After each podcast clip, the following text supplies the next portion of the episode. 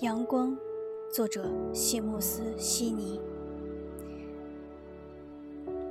阳光照耀，空荡荡的院子里带盔甲的水泵，它的铁在热乎起来。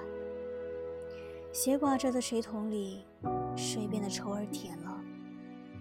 太阳悬在天空，就像一个大盘子，倚着长长的午后之墙凉着。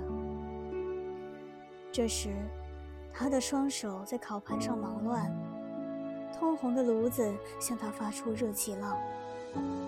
他穿着沾满面粉的厨裙，站在窗边，有时用他的鹅毛掸子掸掉板子上的饼屑，有时坐下，膝头宽宽，指甲沾满白粉，颈部粉斑斑的。